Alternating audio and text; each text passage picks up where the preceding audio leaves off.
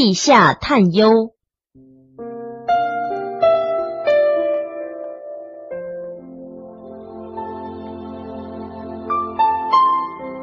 罗曼和迈克尔是一对好朋友，他们都长得高高的个子，身强力壮，而且都是二十四岁。不同的是，罗曼在印第安纳大学学习电信工程，而迈克尔已经在当地成为一名年轻教师了。两个好朋友经常一起出去旅行游览，而最使他们着迷的就是探险活动。印第安纳州的州立公园非常大，这里既有迷人的游乐园、宽广的草坪，还有一块很大的地方。那儿坑坑洼洼，山石怪洞密布，溪水从山洞里穿流而过。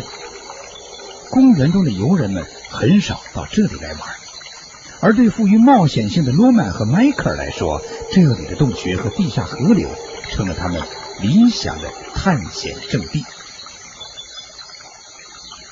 迈克尔已经十多次来这里进行地下旅行了，可以说是熟门熟路。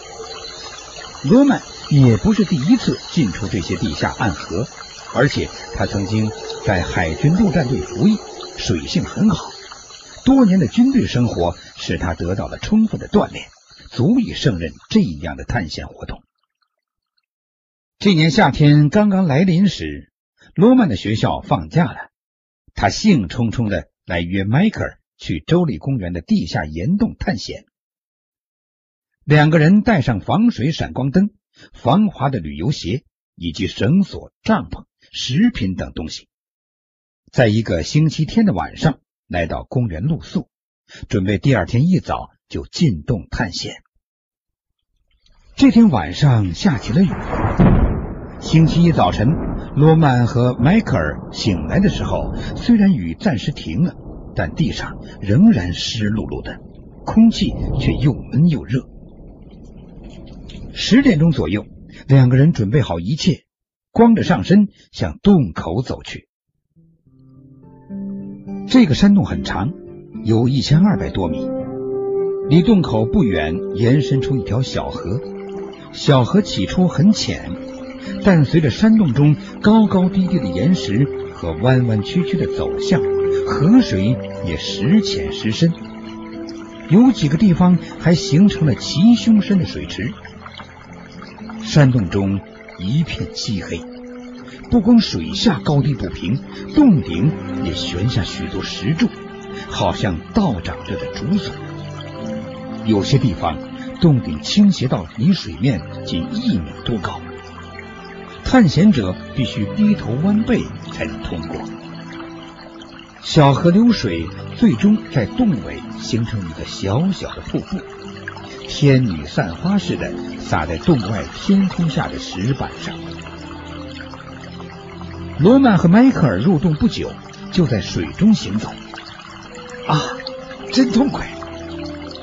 两人齐声叫道：“这种潮热的天气。”泡在凉凉的河水里，确实让人很舒服。但他们不知道，这时天空又开始下雨，从四面八方汇集起来的雨水，统统灌向了洞中的小河。起初，两个人并没有注意到河水在不断的上涨，直到他们弯腰来到一个低矮的通道时，才发现水流又深又急。转眼间已经超过了腰部，我从来没有见过水这么大。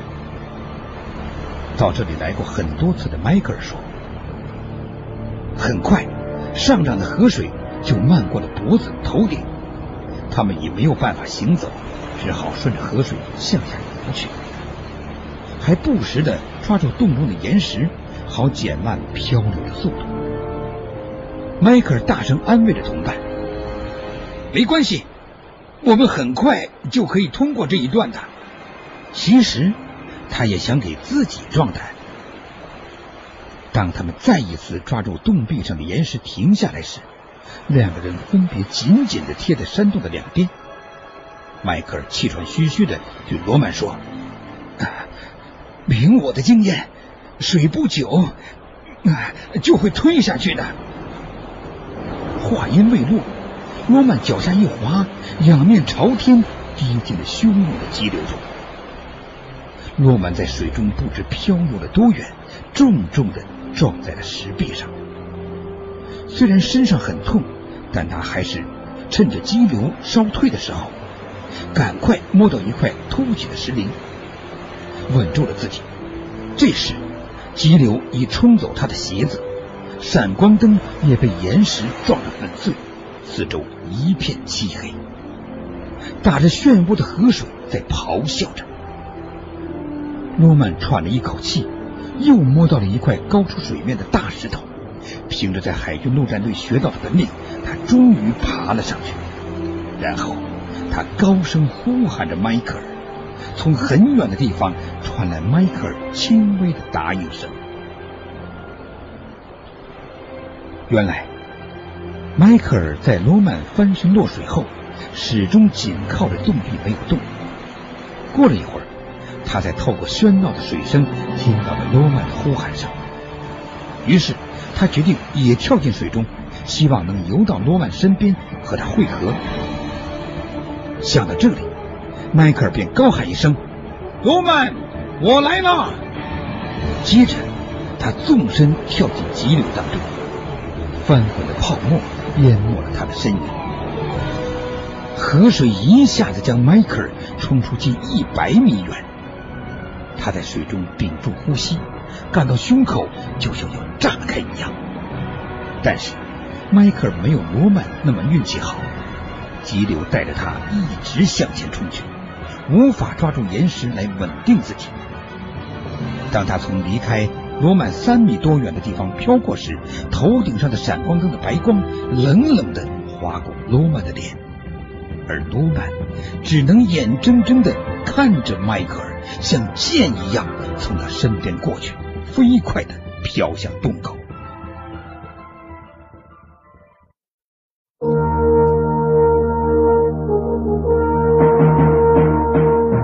探索古代文明，寻找失去的世界。与外星人全接触，架起我们与先知的桥梁，打开神秘世界的大门，掀开世界神秘的面纱，筋骨奇观。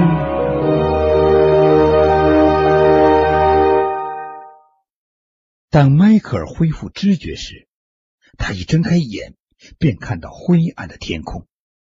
他想挪动一下身体。却感到一阵剧烈的疼痛，但这下他肯定自己还活着。原来他随水冲下，一路上磕磕碰碰，被撞得鼻青脸肿。最后，他被冲出洞口，并重重的泡在小瀑布下的石板上。幸好这里积了不少水，而且瀑布也不高，他才没有被摔死。接着。强烈的水流又将他冲到旁边的乱石堆上，才使他逃过了被水呛死的厄运。迈克尔喘着粗气，忍着浑身的疼痛，艰难的向山涧上方的停车场爬去。我的天哪！当停车场管理员比尔发现趴在路上的迈克尔时，惊奇的叫了起来。迈克尔知道自己终于脱险了。但他没有忘记罗曼，快，快去救救我的朋友，他还在山洞里呢。说完这句话，迈克尔便倒在比尔怀里昏迷过去。迈克尔被送往医院不久，救援人员迅速赶到出事的山洞口。这时天色已暗，而水流仍然很急。比尔对负责援救的帕克特说。水到天亮时可能会退下去，只要洞里的人能坚持过一夜，洞里的水也越涨越高。罗曼背靠着大石头，心里始终想着迈克尔被水冲走的情景。他一定死了，罗曼在心里说着。我也许会像他一样被水冲走。哦。从这个世界上消失是多么容易呀！但是求生的本能使他立即扔掉了放弃生存的想法。我要坚持住。罗曼想到了自己的父亲，老人在第二次世界大战期间是个勇敢的反法西斯爱国战士，他在集中营里苦熬了六年才幸存下来。罗曼对自己说：“我的身上具有父亲坚强的品质，父亲能坚持下来，我也一定能挺住。”想到这里，他把身体蜷缩在一起，以防止热量的散发。第二天早晨天亮时，雨还在下，水也没有退下去。帕奎特决定不能再等下去了，他组织了几个人。准备了救生背心，戴上有灯的头盔，坐上一只牵着绳子的救生筏，从洞口飘进去。汹涌翻腾的河水将救生筏抛上抛下，头盔上的灯光几乎无法照透昏暗的山洞。帕奎特等人才前进了一百米，急流就将筏子掀翻，几个人纷纷落水。帕奎特被撞在岩洞上，绳子也脱手而去，眼看就要被河水冲走。幸好同伴一把抓住了他的救生衣，他们都已精疲力尽，只好牵着绳子回到洞口，重新想办法援救罗曼。天快黑的时候，他们找来一架钻洞机，希望能从几十米高的山坡上。打洞到洞穴内，另一方面还派人守在出口处，并且一点点的向洞内挪动。如果水流小下去的话，就有可能钻进洞去营救罗曼了。罗曼这时并不知道有人在救他，只是想着自己一定要坚持住，坚持到河水退下去，才有可能出去。洞里的温度只有十二度，光着上身的罗曼已经坚持了两天一夜。这时，他感到又冷又饿又困，他抱紧身子，每当要睡着的时候，他就尖叫着把自己弄醒。千万不能睡着啊！罗曼对自己说。为了集中精力，他开始想一些其他的事情。印第安纳州的篮球队。要比赛了，哪些队员会上场？他们能赢吗？学校下学期有好几门功课，我一定要争取得全优。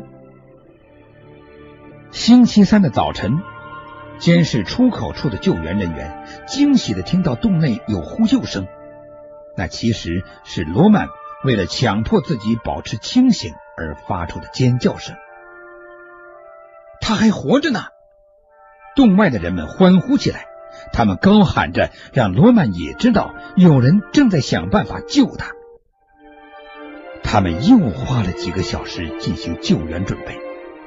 下午，一个叫科林的救援人员从洞尾一点一点的深入到洞里，他发现了一条旧绳子，那是以前的探险者留下的，于是伸手就抓住这根绳子，屏住呼吸。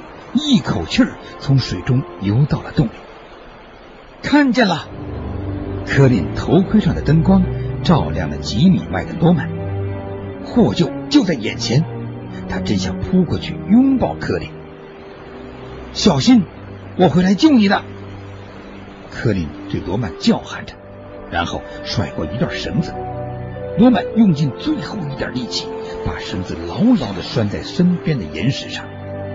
柯林抓着绳子来到了罗曼身边，然后挽着他一边走一边游的向洞口出去。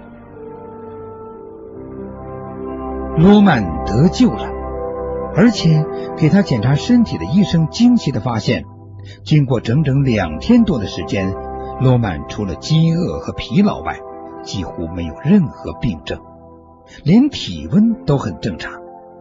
这都要归功于他在海军陆战队练就的坚强体魄和他超人的毅力。这年秋天开学的时候，罗曼回到学校上课，考试成绩很好。迈克尔仍然做着原来的工作。两个好朋友仍然经常在一起玩，也经常去探险。